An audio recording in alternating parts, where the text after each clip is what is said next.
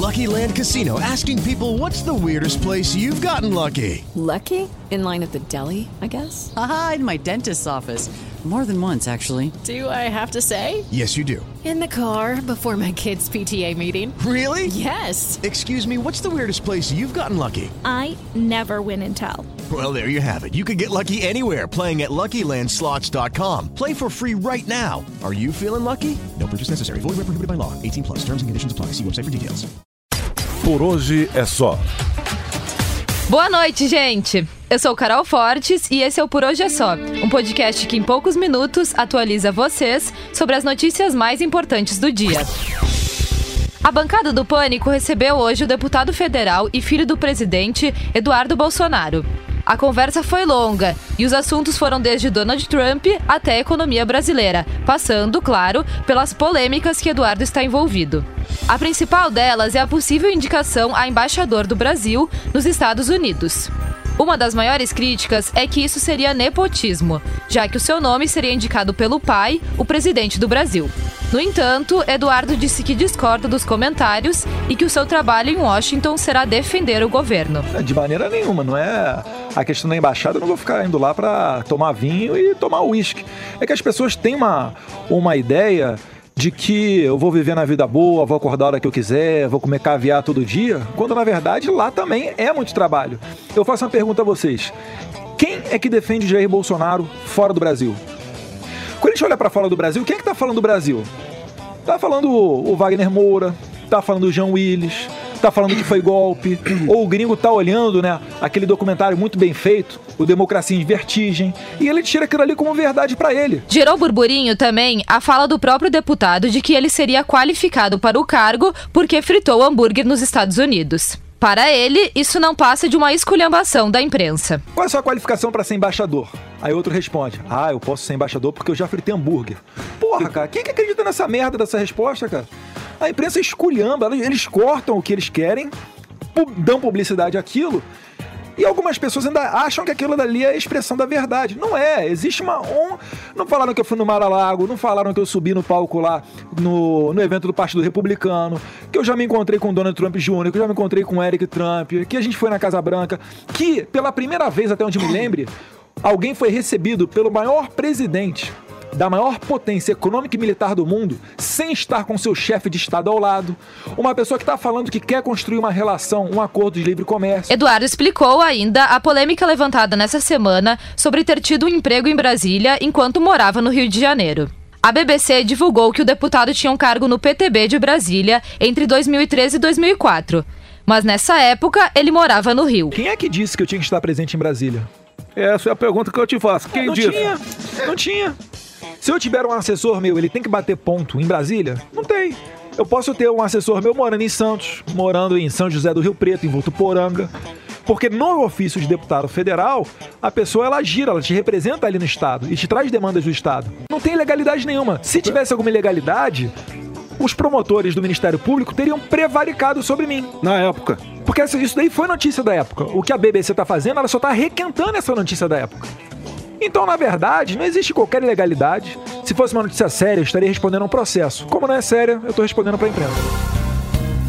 Mas o assunto que deu o que falar nessa sexta foi a denúncia do Ministério Público ao ministro do Turismo, Marcelo Álvaro Antônio, do PSL.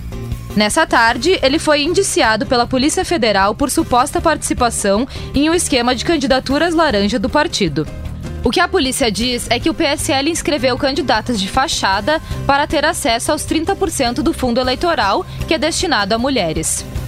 A PF falou que, na época, Marcelo Antônio era o dono do PSL mineiro. Além do ministro, outras 10 pessoas também foram denunciadas.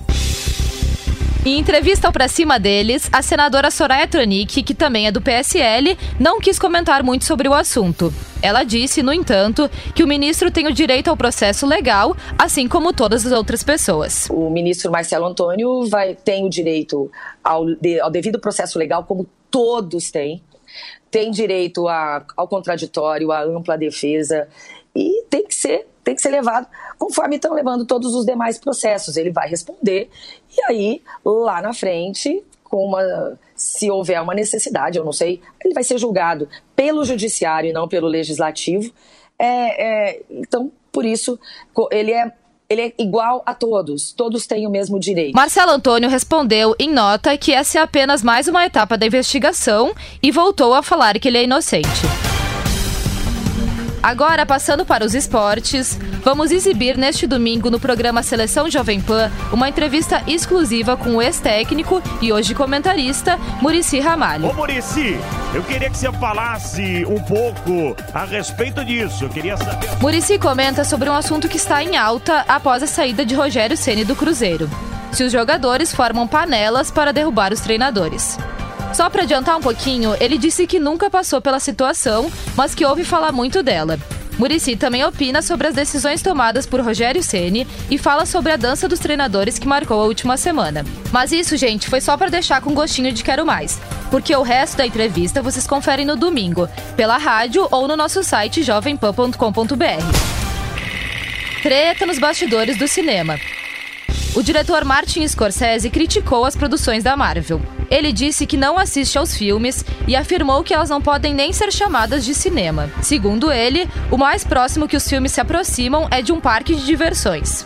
O diretor do Dois Guardiões da Galáxia, James Gunn, usou o Twitter para responder Scorsese. Gunn falou que ficou triste com os julgamentos e chegou a admitir que Scorsese é um dos seus cinco cineastas vivos favoritos. Pelo jeito, a crítica não foi recíproca. Infelizmente, esse é o último final de semana do Rock in Rio. Hoje, a noite vai ser dedicada ao heavy metal.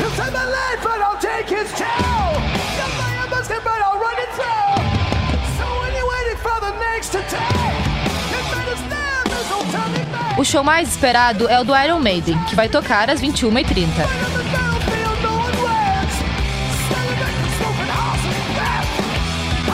Já o sábado vai ser mais pop. Entre os brasileiros, Anitta é a artista mais esperada. Ela se apresenta no Palco Mundo às 18 horas e tudo indica que retorna a partir das 22 para tocar com Black Eyed Peas. No domingo, as atrações principais são Nickelback e Muse, banda responsável por encerrar o festival. A semana foi agitada, mas agora a gente se prepara para os dois diazinhos de descanso do final de semana. Mas como as notícias nunca param, vou dizer o que vocês têm que ficar ligados. No domingo, começa o Sino do Paramazônia. A Assembleia de Bispos, convocada pelo Papa Francisco, tem o objetivo de discutir a presença da Igreja Católica na região. No sábado, às 17 horas, o Vasco enfrenta o Santos e o São Paulo joga contra o Fortaleza. Já às 19 horas, Grêmio e Corinthians se enfrentam. No domingo, vai ser a vez de Palmeiras e Atlético Mineiro, às 16 horas. Não esqueça que todas as partidas você acompanha no nosso site jovempan.com.br. Bom, por hoje é só, eu vou me despedindo de vocês. Continue acompanhando o que acontece mais importante no nosso site jovempan.com.br. Boa noite e bom final de semana. Por hoje é só.